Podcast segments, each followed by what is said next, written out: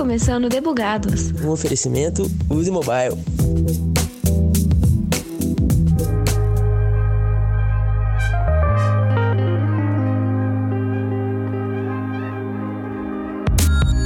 Dentre tantos aplicativos que temos em nossos celulares, há uma chance altíssima de ter pelo menos uma rede social instalada. Essa nossa necessidade humana de nos conectar é o que fomenta e dá manutenção a essas redes online. Para isso, há muito material que é publicado todos os dias e muitos deles com bastante preparação antes, especialmente quando o assunto são vídeos. E essa preparação cabe mesmo até a inteligência artificial. Eu sou Thaisa Bocardi e trago para o microfone o Camilo Barros para conversar com a gente sobre esse papo IA, vídeos e redes sociais. E aí, Camilo, quem é você no squad? Olá, Thaisa. Obrigado pelo, pelo convite de estar aqui. Eu eu sou um super entusiasta para falar, exatamente pegando essa tua introdução ali sobre tudo isso que a gente está vivendo de, de redes sociais, mas enfim, acho que a gente vai conversar bastante disso aqui no, no episódio. Bom, eu sou o Camilo Barros, eu sou VP de parcerias da Vidmob aqui para América Latina. A gente vai falar bastante da, da Vidmob, que é onde tem a inteligência artificial que orienta aí essa melhor produção criativa, mas também sou sócio fundador do Instituto Fort eu tenho uma preocupação gigantesca com construção de futuros e a gente cada vez mais ter os futuros aí é, em nossas mãos. Sou, sou professor de transformação digital, na Inova Business School e acho que o grande prazer que eu tenho é de poder devolver tudo que eu já vivi na minha carreira ali. Então, eu comecei com, como publicitário, fiquei em agência mais de 20 anos para publicidade tradicional ali dentro daquilo que a gente já conhece e há cinco anos estou ali no meu, no meu papel de provocar o mercado e trazer é, mais para essa conversa, né, trazendo dados para criatividade, que é algo ainda super novo, e simplificar um pouco dessa nossa vida, dessa jornada digital que a gente tem. Bora lá bater esse papo que vai ser bacana. Bora. A primeira coisa que eu pensei foi: você tá sempre tão pensando ali no futuro, eu tenho medo da ansiedade, viu? Espero que a ansiedade não seja alguma coisa que te pegue. Acho que esse é o desafio que a gente tem quando a gente fala em futuros. O que, que causa ansiedade de falar de futuros, né? Porque a gente delega o futuro para os outros. Então a gente sempre fica esperando, ah, o que, que vai ser do futuro? O que, que vai acontecer no futuro? E a gente hoje tem ferramenta, hoje a gente tem informação, hoje a gente tem é, capacidade de co-criar então hoje a gente tem o futuro em nossas mãos. Então a capacidade que a gente tem de criar nossos próprios futuros é o que vai diminuir essa ansiedade, porque vai ser aquilo que a gente espera fazer, aquilo que a gente quer construir, né? Então uh, diminui até a ansiedade. Mas obviamente, né, com tanto problema social, com tanta coisa rolando no, no mundo, uh, a gente fica preocupado em qual é esse nosso papel. Justíssimo, justíssimo. Bom, esse papo de pensar em coisas, fazer coisas, nos diz muito sobre conexões, e conexões também faz pensar a gente em redes sociais. Então, bora para nossa pauta que é, vamos começar por um histórico? O que você diz sobre o uso dos vídeos ao longo da história da internet? Cara, é, vamos falar, vamos trazer um contexto histórico para falar da evolução das redes sociais, né? Acho que é, é, é bacana a gente ter esse olhar histórico, porque de fato isso impacta muito na forma como a gente consome. É, lembrando que sempre é, nós somos usuários né, no, no, final do dia, e, mas também ali estamos liderando marcas, estamos liderando estratégias e tal. Eu, eu gosto de dizer que a gente está vivendo a terceira era da, da rede social. Né? A rede social ela começa lá atrás acho que até antes de, de Facebook ali, ela começa um pouco com MySpace ali, vou entregar minha idade aqui agora, mas a gente começa com essa primeira era que é a era do feed, né? A hora que a gente começou a organizar em newsfeed a, a nossa socialização através das plataformas digitais. A gente está falando disso lá 2004 por aí, aonde a gente basicamente a gente publicava para os nossos amigos, né? Muito naquela forma de Square mesmo, aquela coisa que logo depois quando veio o Instagram a gente começou a botar sépia nas fotos e tal, que tinha essa essa relação, mas era basicamente organizar uma, uma conversa que ela tinha como característica um relacionamento social mesmo, né? Daí a gente começa a denominar essa, essa prática como redes sociais, né? Depois a gente vem para a segunda era, que, que também ali, né, a gente talvez seja a era dos stories ali, na né, hora que a gente começa a passa por uma inversão de sentido, né? A gente passa a ser cada vez mais mobile, né? A gente começa a ter o celular na mão e a gente começa a criar conteúdo na, na vertical, onde a gente começa a, a ter ali um pouco desse desse olhar de produtor de conteúdo que vem muito, né? Acho que até antes do Story ser ali algo do, do Instagram, ele vem muito do Snap, né? Da cultura do Snap, que infelizmente uhum. aqui no, no Brasil o Snap não vingou uh, por conta de problemas técnicos ali, né? Tem um erro histórico na construção do, do, do, do Snap, que é esquecer o Android no, no início, né? Então, olhando para um país que é majoritariamente Android, você não ter a, o Snap na, como, como plataforma Android. Acho que foi um pênalti que eles tiveram ali no, no começo, mas acho que essa segunda era começa com isso, né? Começa com aquela forma é, de orientação vertical que a gente começa a utilizar ali, que obviamente vem do, do Snap, rapidamente se populariza com, com os stories ali. E depois acho que todas as plataformas acabaram lançando o seu conteúdo vertical, né? O seu 916 ali para quem está no meio, para quem está discutindo. E aí a gente vem para a era do vídeo, né? Que é essa terceira era uh, das redes sociais ali que se a gente puder datar ali, ela, ela tá muito ligada a, a quando o TikTok sai do Oriente e chega no Ocidente, né, onde a gente está falando ali finalzinho de 2017 e tudo, aonde a gente começa a ter essa inversão de produção de conteúdo, aonde todo mundo passa a ser é, creator, todo mundo passa a ser de alguma forma produtor de conteúdo. E obviamente esses modelos eles vão sendo testados e eles vão sendo ajustados e todas as plataformas vão replicando, né? E aí na sequência veio o Kawaii, veio é, o próprio, os próprios Reels né, no, na plataforma de, de Meta, os Shorts no, no YouTube, né, que vem lá do início de produção de vídeo. Acho que tem uma relação muito forte de produção de vídeo é, no YouTube, já lá antes dessa era começar, mas muito com essa visão de que eram poucos e exclusivos quem produzia conteúdo, eram conteúdos mais longos, né? não tinha essa coisa do conteúdo para social, desse snack, né? Dessa, desse consumo de vídeos curtos ali. E acho que isso tudo cresce e gera complexidade quando as plataformas transformam é, essa mudança de consumo em publicidade, né? na forma também de você fazer e consumir publicidade. Então, se antes a gente estava lá atrás falando que um post no feed estático bastava para sua marca, hoje a gente tem uma diversidade muito grande de formatos e tudo, e obviamente o vídeo ele tem uma, uma capacidade de chamar mais atenção, né? Pegando ali teu descritivo no, no início do nosso papo aqui, ele tem essa capacidade de chamar atenção, ele tem essa capacidade de engajar mais.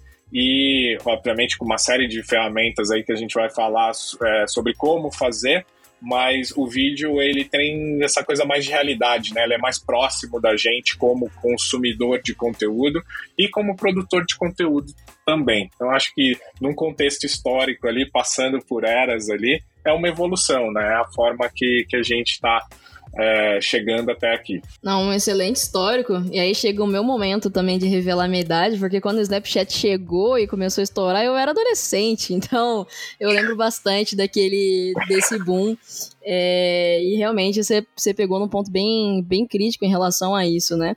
É, mas pegando assim, até relembrando um pouco desse meu sentimento na época de usar o aplicativo e dentre esse, esse boom do vídeo, o que, que você julga que faz o vídeo ser esse formato tão interessante? O que, que justificou os 15 segundos que o Snapchat começou e se propagou depois em forma de stories e os outros vídeos, enfim, é, como um formato aceitável e, e, popular no meio da galera? Bom, o vídeo, ele é de fato isso, né? O vídeo você não tem muito como Uh, e acho que mais do que o vídeo, as plataformas que são, são ligadas diretamente ao vídeo, não tem muito o que você esconder, né? Tipo, uma foto você vai lá, faz uma super edição, você consegue colocar um filtro uh, e aquilo ali traz a, a, informação da forma que você quer. O vídeo, ele até permite, né? Permite edição, permite produção, mas ele tem uma necessidade de, de construção que ela é muito mais próxima do real.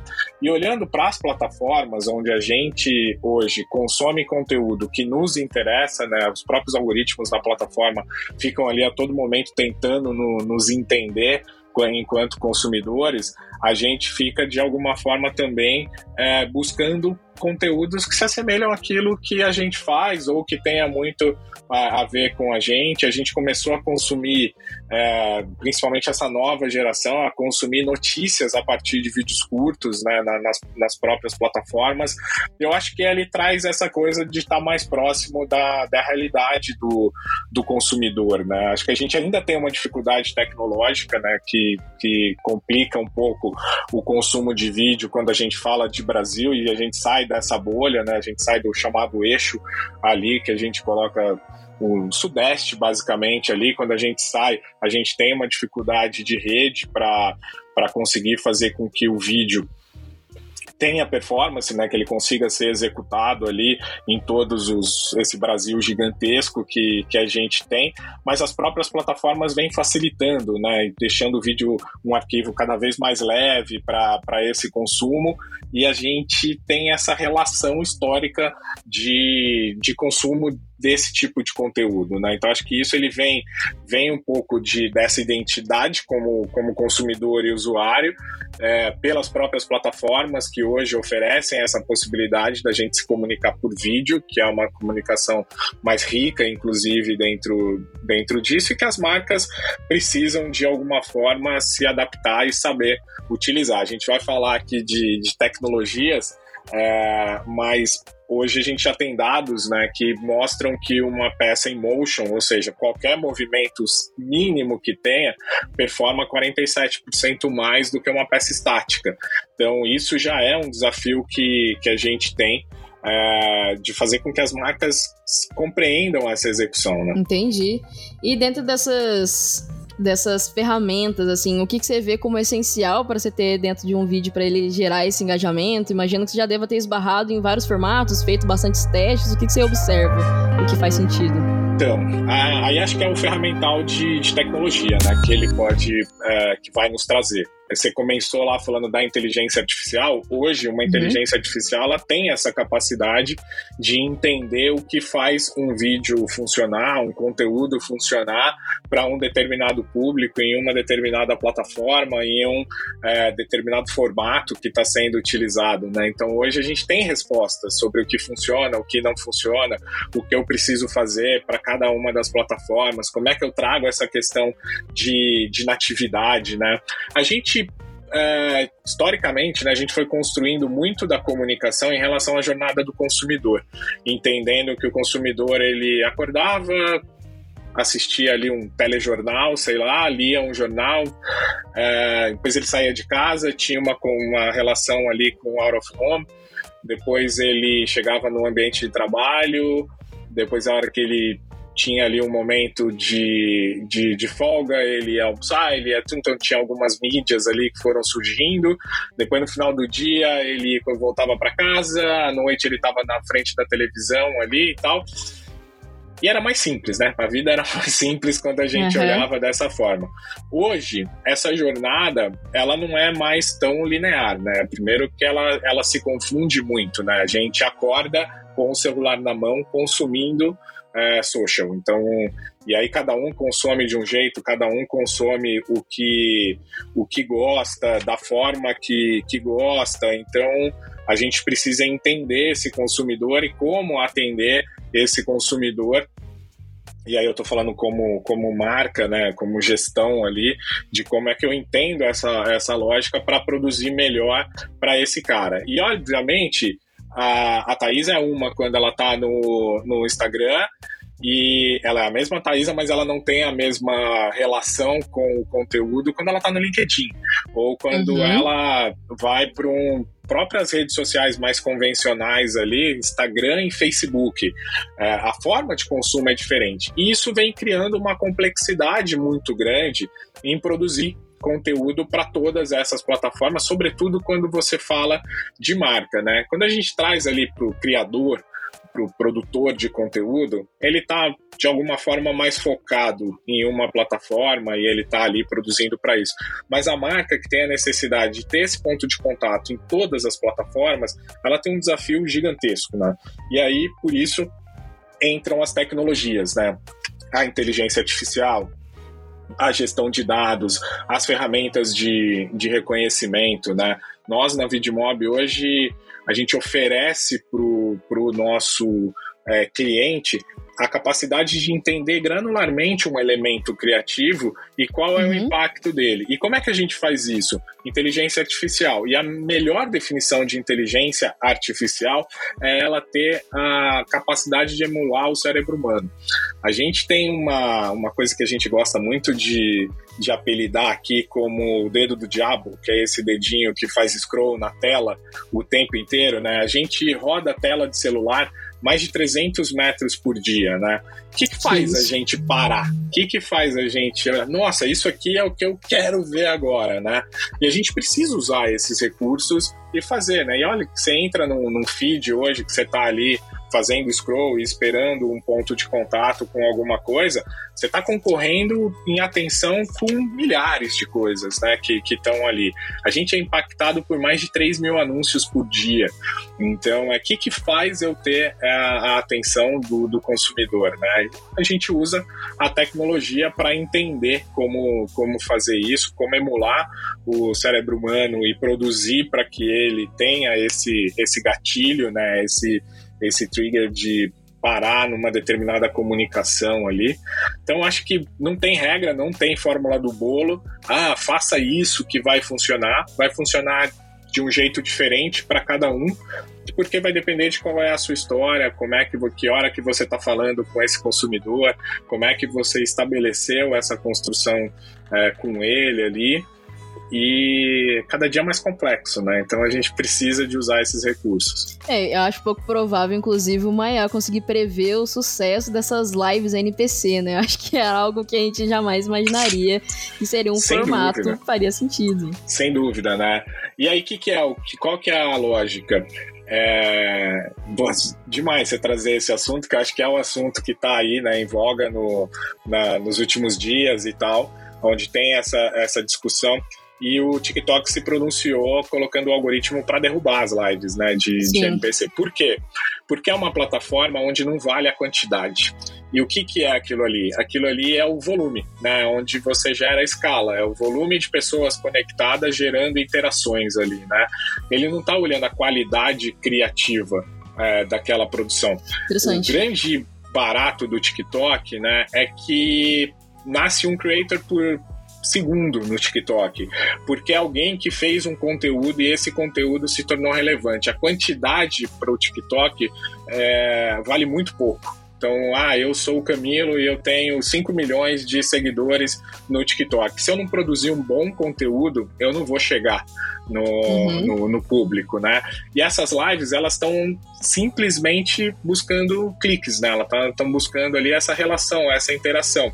E o que, que acontece? Não vai entrar marca ali. A marca não quer se associar dessa forma, né? Vai ter, vai ter marca que quer entrar na conversa, e isso é uma coisa que a gente ainda sofre muito, né? Marca que quer pegar trend, que quer pegar onda e faz sem saber se aquilo é bom ou ruim para ela. Ruim, vai é. ter, vai ter um monte de marca que vai querer fazer, que vai entrar nessa onda, mas a gente não tá falando de qualidade, né? E essas plataformas, eu acho que até monetização, né, que não é o meu meu foco aqui, é, a hora que você olha YouTube, historicamente, ele fala posta muito, não precisa postar com qualidade, né? Posta muito. O TikTok não, ele pede essa qualidade porque o algoritmo ele vai buscar essa qualidade criativa e fazer essa relação. E isso emula a publicidade, emula a forma que entra dinheiro na, na plataforma ali. Então, essas lives são um tiro no pé, se você está buscando uhum. só quantidade, né? Justíssimo, justíssimo. E agora, fazendo um pequeno resgate de uma fala sua, que algo me chamou bastante atenção, foi você comentar que somos pessoas interagimos de forma diferente em cada uma das plataformas e também, esse é um dos ganchos, e o outro em relação às IAs conseguirem trazer algumas sugestões, né, de, de conteúdos, o que está dando certo. E aí me veio a curiosidade de a inteligência artificial, a forma como você trabalha, é, ela consegue sugerir também conteúdos para diferentes plataformas ou ela é mais generalista? Não, ela vai sugerir, no meu caso, ela vai sugerir o melhor conteúdo para cada plataforma e mais do que para cada plataforma, para cada formato em cada plataforma. Qual que é o, o, desafio que a gente tem na hora que a gente fala de, de inteligência artificial? Né? Tá todo mundo focando a inteligência artificial como algo novo, algo que nasceu no Sim. verão de 2023, que na verdade isso se associa muito à, à generativa, né? ao, ao boom é, da inteligência artificial generativa que vem muito ali do, do chat GPT, que vem ali com a OpenAI no final, ali em novembro de 2022 e tal, mas eu trabalho com inteligência artificial há seis anos. Então, assim, não é algo novo. Inteligência artificial, algumas indústrias trabalham há mais de 70 anos com inteligência artificial. Não tem nada novo em falar que eu uso. Tem uma evolução, uma necessidade de gerar. Né? Exato. É, tem uma necessidade gigantesca é, de muitas indústrias em gerar capacidade de processamento e escala, e isso a inteligência artificial te é, oferece dentro disso. E aí a gente focou na inteligência artificial generativa, né? em alguém que produz alguma coisa para a gente a partir de, de prompts ali, que a gente pode dizer que é o, o, o briefing da, da publicidade ali, quando uhum. eu peço alguma coisa, ah, eu quero isso e você espera que faça. O que, que acontece? Isso gera facilidade de produção, óbvio, né? Você vai ter essa facilidade de, de produzir. Só que o banco de dados das inteligências artificiais generativas ainda são bancos abertos. Então são bancos ou, ou, na, ou, são bancos fechados e que fecharam na linha do tempo, como por exemplo o ChatGPT, como o DAWI, que tem ali dados até 2021, então ele vai ter é, esse esse banco de dados para buscar, e outras são, como o BARD do Google, são campo aberto da internet, né? O, o oceano aberto ali que ele vai trazer. Se eu entro lá e falo e gera um prompt pedindo uma coisa que você use o mesmo prompt para pedir, a gente daqui a pouco está fazendo a mesma coisa. A gente está tendo como resposta criações que se assemelham muito. E isso, por incrível que pareça, Thaís, já está acontecendo na publicidade. A gente já começa a ver uma comoditização desse uso e dos resultados serem é, resultados iguais. No nosso caso, a gente está antes. A gente não produz com inteligência artificial. A gente gera insights através da inteligência artificial. Como é que isso acontece, né? A gente tem uma capacidade, através de modelos de, de linguagem, né, de inteligência artificial, a gente tem uma capacidade de fazer algo que historicamente a, a gente não faz. A gente sempre tratou criatividade como uma caixa preta, como algo que é intangível. A gente sempre focou a dados, otimização, uso de recursos, inteligência na mídia. E a gente tentava, de alguma forma, compensar uma ineficiência criativa através da eficiência de, de mídia. Quando a gente sai do campo da eficiência e vem para o campo da eficácia, que é a necessidade de ter resultado a partir da eficiência, né? A gente começa a ter ali uma forma de metrificar essa conversa, de ter resultados para isso, a gente então tem uma necessidade de trazer para a mesa a criatividade, que é algo que a gente não tem é, utilizado.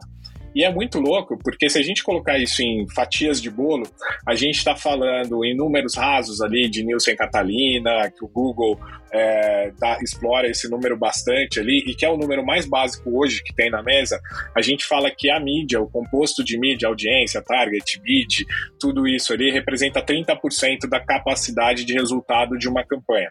70% é criatividade, e a gente trata como, como caixa preta.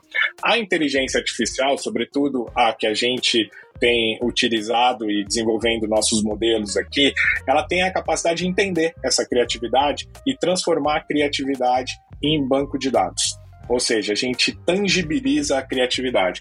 A gente não está falando aqui que a gente vai substituir o criativo, a gente não está falando que vai ter um robô produzindo criatividade. A gente está falando que a gente vai entender a criatividade, a gente vai entender granularmente. Então a gente vai entender uma cor de fundo, o uso de uma tela, o uso ou não de um talento, e para cada plataforma, para cada formato ali, do, do que quer que seja, e a gente transforma isso num banco de dados. Então a gente começa a entender granularmente. Mas dados por dados, não serve para nada, né? E esse é o grande histórico da, da gestão de dados, né? A gente usa dados para justificar algo que a gente fez, certo ou errado, mas muito pouco para ser preditivo, para poder falar de futuros, né? Eu gosto muito de falar de futuros, mas a, a gente tem esse olhar.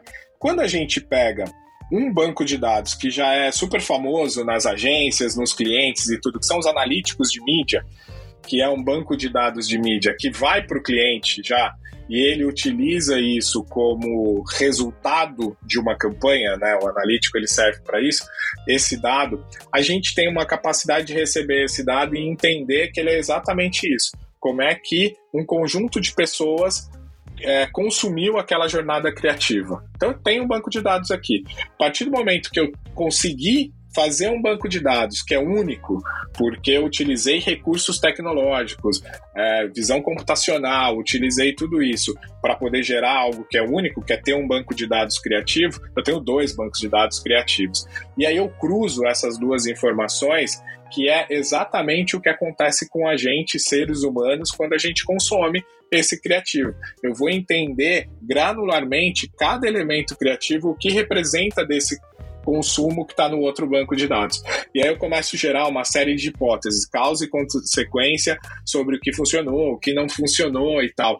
E aí não tem mágica, né? A gente está falando de, de ciência mesmo, né? Ciência de dados que passa a ser é, criatividade também e vem reforçar a criatividade. Eu gosto muito de dizer que são superpoderes que a gente traz para os criativos, que é responder perguntas que nunca foram respondidas. Ah, mas eu uso vermelho ou amarelo? Ah, eu uso homem ou mulher na campanha? Ah, quando eu quero uma campanha de conversão, o que, que eu preciso fazer para dar resultado? Eu estou atingindo de fato o meu público com essa campanha? aí a gente vai ver que não, que você está atingindo um público acima, porque a tua criatividade está setada para um público acima. Eu acho que é um pouco disso, né? A gente hoje tem um ferramental de inteligência artificial que mais do que substituir os seres, os seres humanos na execução da criatividade, ele tá, ela tá ali para empoderar esse, esse ser humano. Eu gosto de dizer que criatividade é, para mim, o principal skill humano. Tem dois skills que a gente que a gente é, nos valorizam muito como ser humano, que é criatividade e empatia. E isso dificilmente a inteligência artificial vai fazer no seu lugar. Até porque é, empatia é uma coisa que o ser humano ainda não conseguiu lidar, né? Imagina a inteligência artificial. E toda vez que, que alguma inteligência artificial é, foi ali carregada para ter essa resposta empática, ela parece cada vez mais artificial. Então, acho que essa, esse conjunto de, de coisas e aonde usar a inteligência artificial é onde está o segredo e é onde as marcas, sobretudo, vão conseguir se diferenciar nesse mar de conteúdo, nessa abundância de conteúdo que a gente vem buscando, o que, que me faz diferente, o que, que me faz único para chamar a atenção do consumidor. Justíssimo. E aí, no meio disso tudo, me vieram algumas coisas, assim, tanto de como é feito esse treinamento para IA, que uma, uma fala sua lá atrás é de é, ter esse, esse treinamento para saber responder as melhores coisas, né? E aí eu fiquei me perguntando o quanto da neurociência é aplicado na hora de fazer esses treinamentos dos inputs para IA. E aí eu queria ouvir, assim, até mesmo alguns exemplos de inputs que vocês já colocaram para gerar esse banco de dados. Tá, a gente tem uma lógica de neurociência, mas a gente não usa a neurociência diretamente nisso. Né? A neurociência ela está por trás de tudo que é consumido na, nas redes sociais. Né? O princípio de consumo de redes sociais vem muito da neurociência. No nosso caso, a gente tem uma visão computacional, né? Então a gente não, eu não estou ali é, diretamente é, lendo a resposta do, do, do, consumidor em, relação ao seu comportamento, eu leio a resposta do consumidor a partir dos analíticos de, de mídia que, que retornam para cá. Que, que eu aprendo né, com, com isso? Eu tenho, então, como é que esses criativos estão sendo consumidos e eu tenho, do outro lado, esse banco de dados que ele vai sendo composto na granularidade de tudo que aquela marca vem, ou aquele creator vem utilizando para poder produzir a sua criatividade.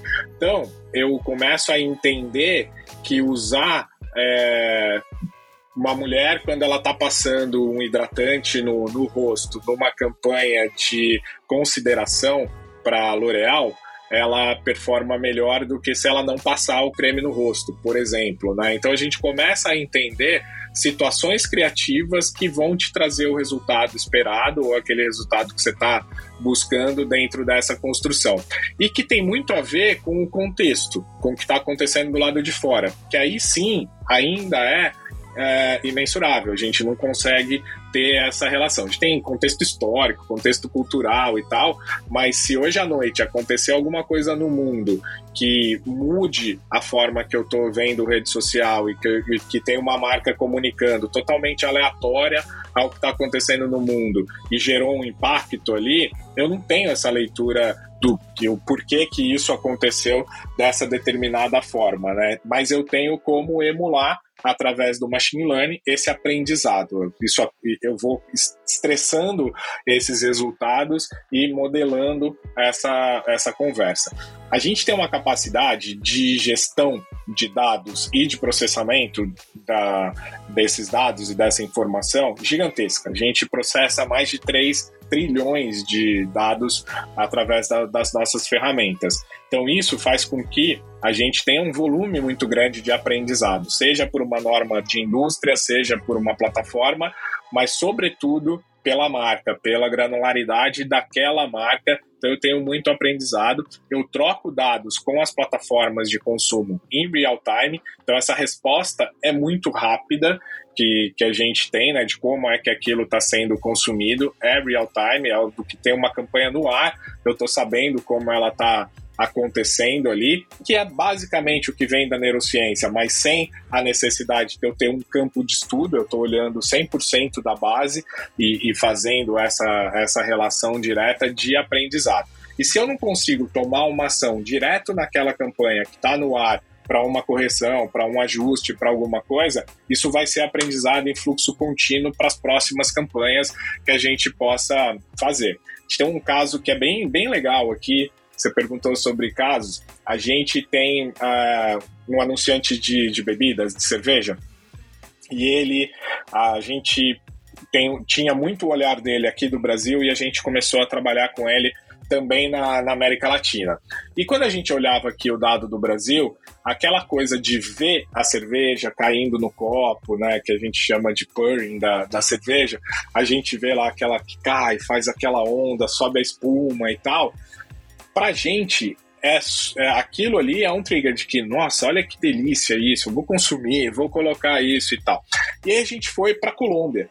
E aí rodamos lá um estudo na, na Colômbia, nesse modelo que, que eu estava comentando aqui, e isso não fazia o mínimo sentido lá, os resultados eram horrorosos para isso, né?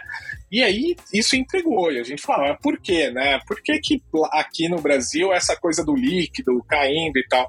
E aí fomos apresentar para cliente e tudo com essa dúvida porque os dados nos diziam isso, os dados nos, tra nos traziam essa, essa informação.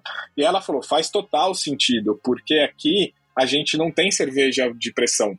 A gente não está acostumado a tomar chopp, tomar essa, essa história. Então a gente não vê o líquido. A gente toma a cerveja direto na garrafa ou direto na lata.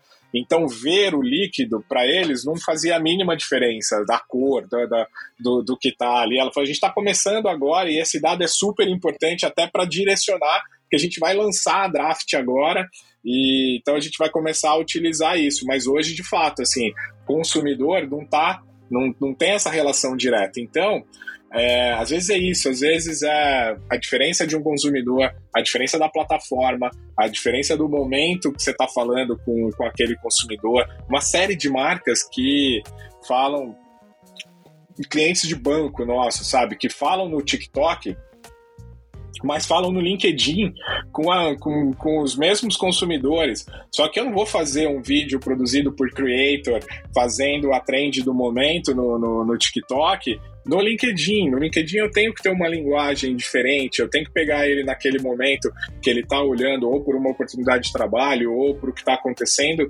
no, no mercado profissional. Então, todos esses ajustes vêm a partir da necessidade que a gente tem de, de orientar essa produção criativa para cada um desses pontos e, e, o que vai nos trazer essa assertividade é o ferramental de tecnologia que a gente tem disponível. Não, muitíssimo interessante isso. Me mostra que é um trabalho muito constante de estudo e de entender o comportamento humano, né, para fazer, fazer esse bom treinamento e entender o que, que faz sentido ali ou não por uma estratégia. Isso é muito legal.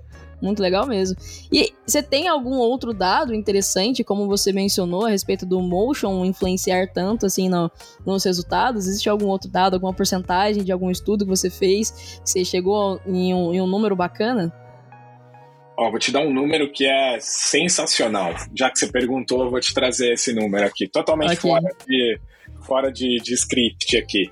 É, okay. A gente, a gente, essa mudança né, do, do consumidor, é, e da relação, a gente historicamente vem falando do mercado de influência, né? Da gente utilizar influenciadores. O que, que quer dizer influenciadores? Quer dizer que alguém me influencia a fazer alguma coisa. Então, quando a marca compra um influenciador, ela está comprando mídia, ela está comprando a uhum. capacidade canal que aquele que aquela pessoa tem. E aí vem quantidade, né? Vem essa coisa da, da quantidade, da, da o alcance que esse cara tem, da capacidade que ele tem de levar essa mensagem para mais gente, né? E a gente tem ali um monte de influencers históricos e tal, com bilhões e tal, que, que que refletem isso. E aí vem as plataformas de do que a gente chama de user generated content, né, que é esse conteúdo gerado pelo usuário da plataforma. Uhum. Eu dei o exemplo do, do TikTok e o TikTok, por exemplo, ele não ele não traz o, o, influenciador, ele traz o creator, o cara que tem a capacidade de criar conteúdo. O que, que a gente fez? A gente trouxe esse, essa produção do creator para o feed da marca. Então, o que, que a gente fez? A gente briefou creators para produzir conteúdos de marca, mas não com cara de, de influenciador, com cara de creator, trazendo natividade da plataforma, usando os próprios recursos da, da plataforma e trazendo a marca ali. E em vez da gente usar a rede dele, com sei lá quantos milhões de seguidores e tudo, a gente utilizou essa peça criada por ele dentro do plano de mídia da, da marca, né? E a gente fez isso dentro de um programa em parceria com o TikTok para diversas marcas ali, e a gente teve um, um dado que a gente só de fazer essa mudança, de tirar o conteúdo da, do perfil do, do, do creator, do influenciador, e trazer um conteúdo gerado por eles, mas como um conteúdo de marca e trabalhado e orientado dentro dos conceitos de marca, a gente fez um crescimento de 1.070% uh, para aquela marca em cima de métricas de, de conversão. Ou seja, a hora que a gente utilizou a capacidade de um creator que é uma mudança de, de comportamento, né? Para uhum. a, isso a favor da marca, a gente trouxe mais de mil por cento de melhoria no, nas métricas que essas marcas estavam é, utilizando. Então, é, é isso, a gente tem que estar atento a tudo que está acontecendo no mercado, a gente tem que adaptar a tecnologia para todas essas mudanças. É, não tem receita de bolo, não tem. Eu gosto de dizer, inclusive, que não tem especialista mais. Se alguém chegar aqui e falar, ah, eu sou especialista em alguma coisa, corra, fuja, porque essa pessoa está atrasada, porque não dá tempo de você ser especialista. Você uhum. tem que ser uhum. apaixonado pelo aquilo que você faz e aprender todo dia para poder aplicar isso todo dia. Justíssimo, justíssimo. Muito legal esse número. Eu, eu, eu, fico muito de cara a capacidade que dados têm de, de munir a gente mesmo, né? São excelentes, é, excelentes insights. Acho que a gente tem que estar sempre orientado a essas coisas. Mas tá, você já, já comentou sobre isso do especialista, a gente está tendo que sempre se atualizar e tudo mais. E aí isso tem muito a ver com a primeira coisa que você me trouxe sobre o futuro, né? Então, afinal, o que, que a gente pode esperar para esse futuro? Já que a tecnologia é algo que avança muito rápido, são muitas postagens, muitos terabytes todos os dias na, internet. Eu acho que é justamente ser um aliado da tecnologia é necessário para o futuro, saber utilizá-las, A gente gosta muito de dizer que as tecnologias não vão substituir a gente, mas alguém que sabe usar melhor as tecnologias vai sim nos substituir. Então, acho que passa muito por isso, né? Por estar uh, acompanhando as tecnologias, não necessariamente usando todas, mas entendendo qual de fato pode impactar no, no seu negócio de, de alguma forma. Em termos de mudança de comportamento, eu acho que tem algumas evoluções, né? Eu dei o exemplo do, do Creator, da gente usar essa natividade. Eu acho que agora, passada a Black Friday, passada essa a sazonalidade desse ano, vai crescer muito o social commerce, que é utilizar os seus próprios colaboradores, os seus próprios recursos para produzir conteúdo para você, conduzir, ter conteúdo é, da, por exemplo, eu tenho uma marca de roupa e eu coloco os vendedores para ter essa, essa exposição da minha marca. Eles têm total interesse nisso porque eles têm uma, uma necessidade de conversão, né, de fazer o número. Hoje eles já fazem isso utilizando mensageria, utilizando é, diversas ferramentas que tem ali. Eu acho que o social commerce vem, vem muito forte aí no, no período. Recentemente, né, o, o próprio Mercado Livre lançou um feed de, de reviews de, de produtos uhum. a partir da, de uma nova rede social ali dentro de uma plataforma de vendas, né, de um, de um marketplace. Então, acho que essas integrações vão começar a acontecer cada vez mais e todo mundo vai ser um creator, assim como todo mundo é um vendedor. É, eu ia até te pedir, assim, um, um conselho um conselho final, mas acabou que você já trouxe isso da gente estar tá sempre atualizado, né? Então, vem aí. Gostaria de complementar com mais alguma coisa antes da gente ir para os finalmente? quem sou eu para dar conselho? Não dou conselho, não. é, não, eu acho que é isso, é tá, é tá super antenado no, no que está acontecendo. As coisas estão acontecendo muito rápido. É, a gente vem de um período de aceleração tecnológica brutal, gigantesco, e uhum. não dá para acompanhar, é difícil acompanhar. Isso sim gera ansiedade, né, do que a gente estava falando lá. Às vezes sim. a gente tem essa sensação de estar tá fora do jogo porque a gente não está é, acompanhando e tudo. Mas eu acho que é isso, buscar recursos, buscar essa relação. Tem muita coisa acontecendo no mercado que não necessariamente você tem que dominar, alguém está dominando e que você pode trazer é, para o teu exército, para tua, para tua squad, para tua forma de, de atuar. Eu acho que é isso. A gente está entrando num mundo que é cada vez mais de cocriação, de colaborativismo, e a gente precisa saber dividir as coisas. Cada um no seu papel, mas dividir as coisas. Dentre fontes, assim, o que você recomenda uma fonte interessante para estar sempre de olho para conseguir se atualizar? Ai, ai, ai.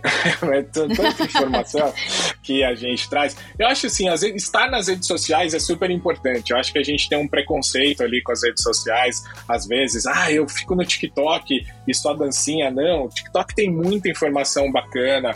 Ah, eu não aguento com as pessoas no LinkedIn falando sobre rompi um ciclo, mudei um ciclo.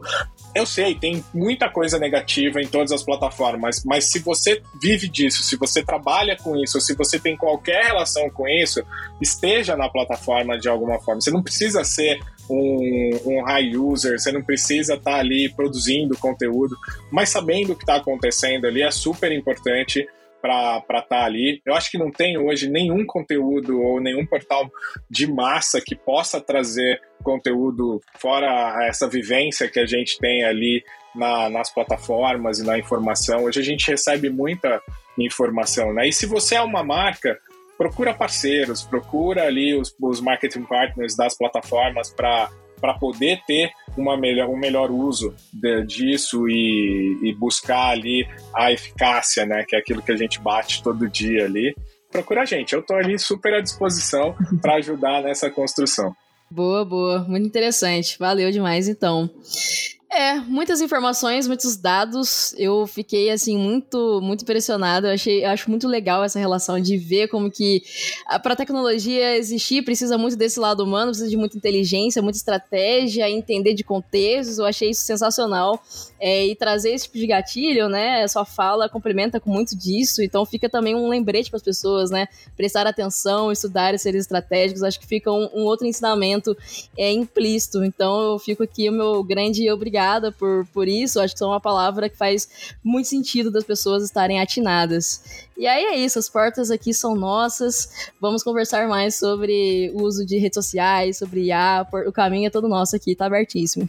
Obrigado, Thais, pela oportunidade. Siga na tua missão de debugar a tecnologia e, as, e, tudo que a gente tem. Acho que esse é um papel louvável que, que a gente tem como comunicadores também, né? Acho que como Sim. Parte do mercado, da indústria, mas sobretudo como comunicadores, que é facilitar essa conversa, fazer com que essa inclusão digital, esse letramento digital aconteça cada vez mais rápido, porque é isso que vai levar a gente para o sucesso. Parabéns pelo seu trabalho, obrigado pelo convite. Obrigado. Conta comigo sempre. É nós. é isso, pessoal. Zerei o backlog do dia, então tá na hora de explodir o squad. Falou!